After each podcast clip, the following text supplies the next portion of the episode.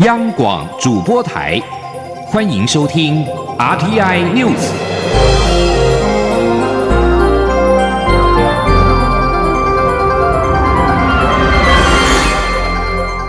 听众朋友您好，欢迎收听这节央广主播台提供给您的 RTI News，我是张顺祥。中华民国驻美代表处十二号跟美国在台协会签署了合作备忘录。未来由美国国务院领事局与卫福部成立共同委员会，建立双方处理儿童遭到跨国父母善待离家案件的资讯分享平台跟通报的合作机制。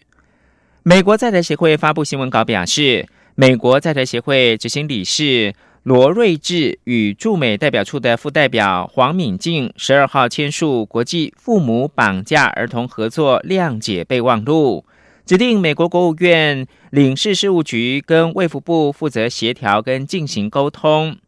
美国国务院儿童问题特别顾问劳伦斯与台湾事务协调处的处长何乐进也出席了这项签署的仪式。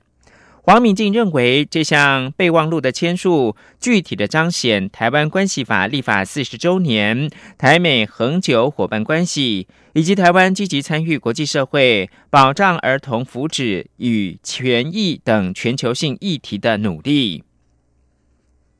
新闻焦点回到台湾。主张武统台湾的中国学者李毅十二号遭到驱逐出境，但外传还有一个武统宣讲团将在月底来到台湾。对此，行政院长苏贞昌今天表示，台湾是自由、民主、开放的国家，欢迎各国人士来台，但若来台是要宣传武力统一，则非常的不但不友善。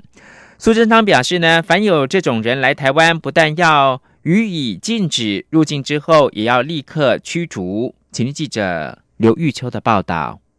主张古统台湾的中国学者李毅遭到驱逐出境后，有媒体报道指出，中共中央统战系统还透过统促党总裁张安乐安排古人古统宣讲团于四月底来台宣讲二零二二年古统台湾的讯息。对此，行政院长苏贞昌十三号出席屏东洋葱产业促销暨节能减碳宣导活动时受访表示，台湾欢迎各国外宾来台，但严禁来台宣传古董，若有古董主张人士入境，会立刻驱逐出境。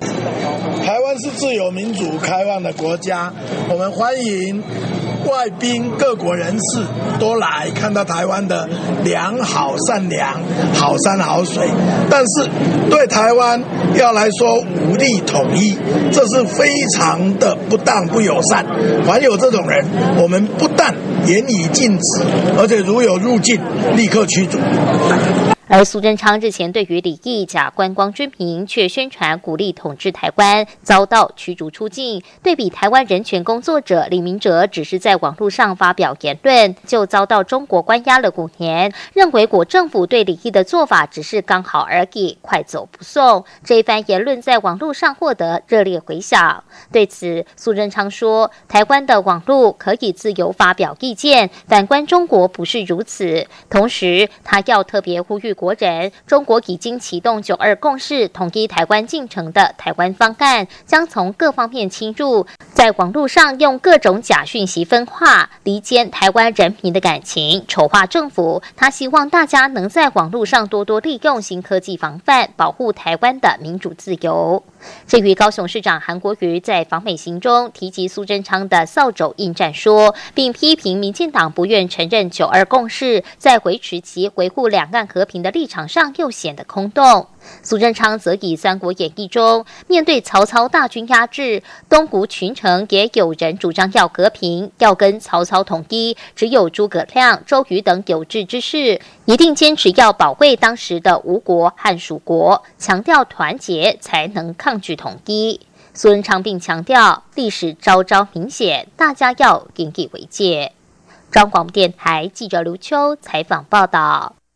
行政院长苏贞昌上任之后，积极的打击假新闻，维护台湾的民主环境。黄坤辉教授教育基金会今天公布的一项调查显示，高达百分之七十四点一的民众认为国家安全比新闻自由重要。苏贞昌六号在脸书发布贴文表示。中国利用台湾自由的网络环境，收购专业、收买网红，制造假消息、散布假新闻，目的就是要人民对政府产生误解，挑起社会对立。国家通讯传播委员会也针对报道违反事实、查证原则，开罚了中天新闻台以及东森新闻台。调查问及到学校媒体教育的重点，包括了百分之七十四点一的受访者认为国家安全比新闻自由重要，仅有百分之十六点六认为新闻自由比国家安全重要，另外百分之九点三则没有明确的反应。基金会的董事长黄坤辉表示，这次调查是站在教育的观点，让民众选择学校进行媒体教育的时候应该强调的重点。现今假新闻冲刺，调查结果显示，民众更认同国家安全胜过新闻自由，值得国人省思。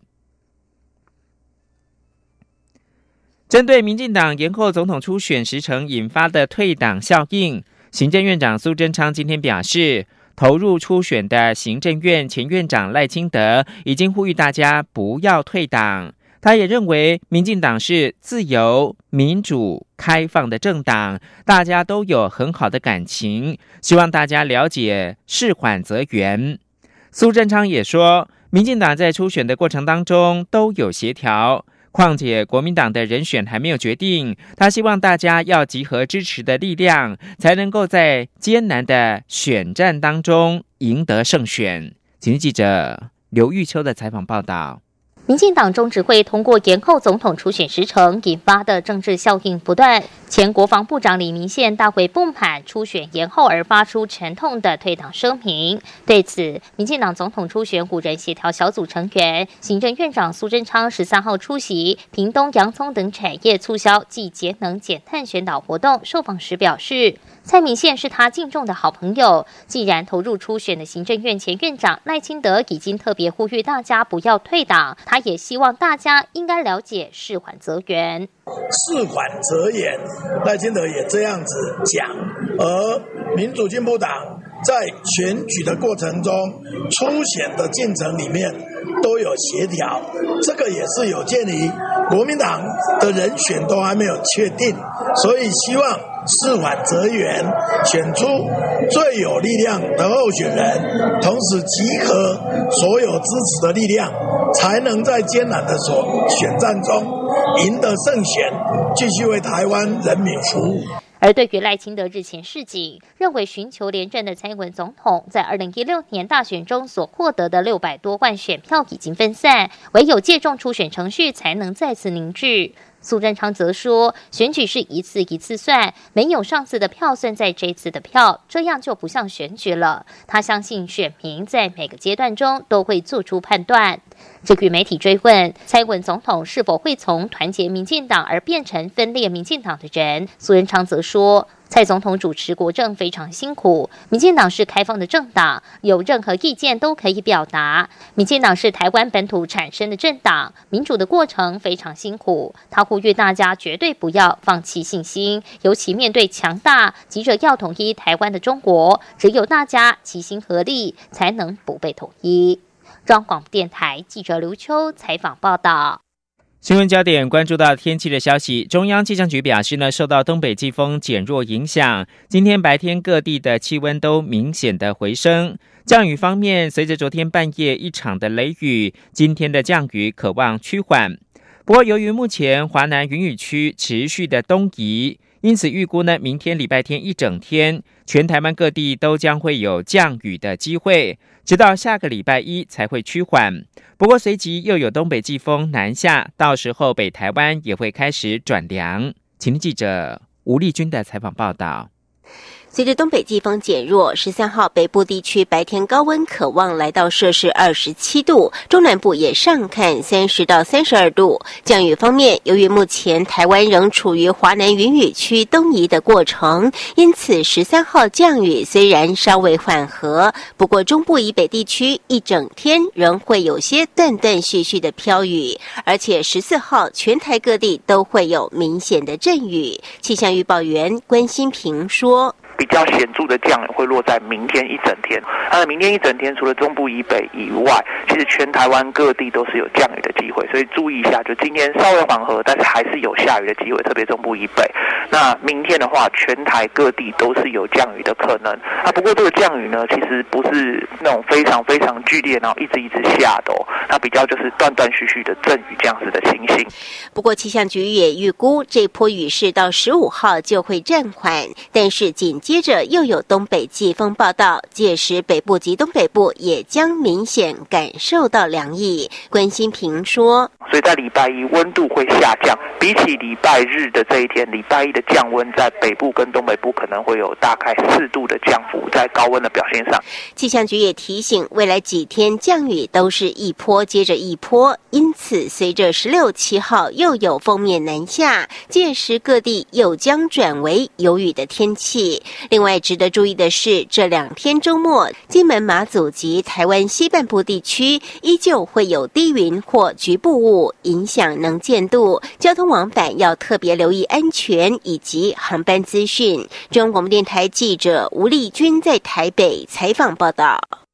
国际新闻：刚接管苏丹领导权的国防部长奥夫在十二号宣布辞去过渡委员会的主席一职，并让位给予布尔汉上将。距离他上任只有一天，军方强调他们将为成立文人政府来铺路。铁腕统治苏丹长达三十年的巴希尔在十一号遭到军方的罢黜，由国防部长奥夫担任过渡委员会主席。奥夫的辞职显示，在巴希尔下台之后，苏丹的新领导阶层已经出现了混乱。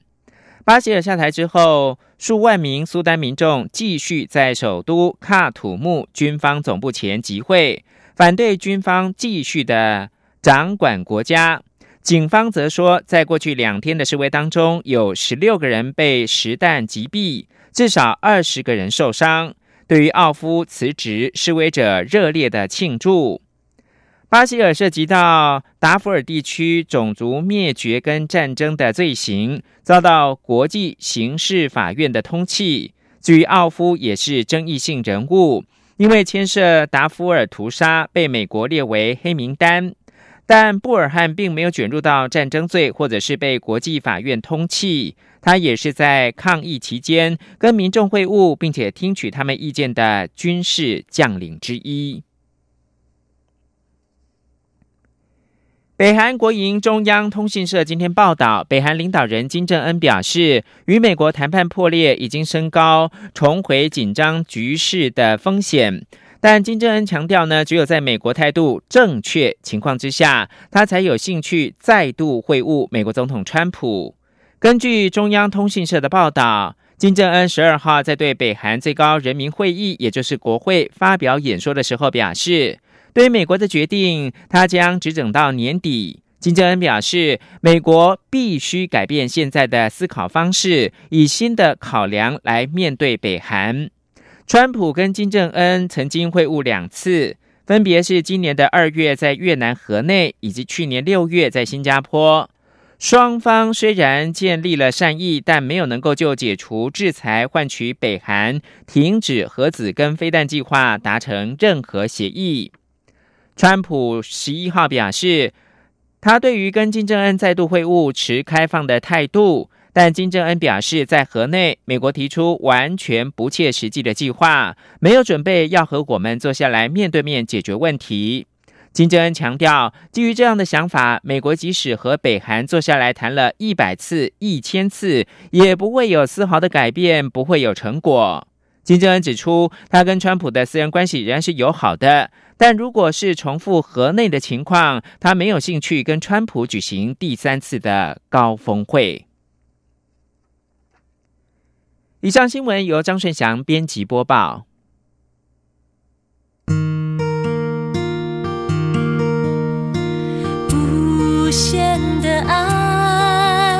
向全世界传开，永恒的关怀来自他。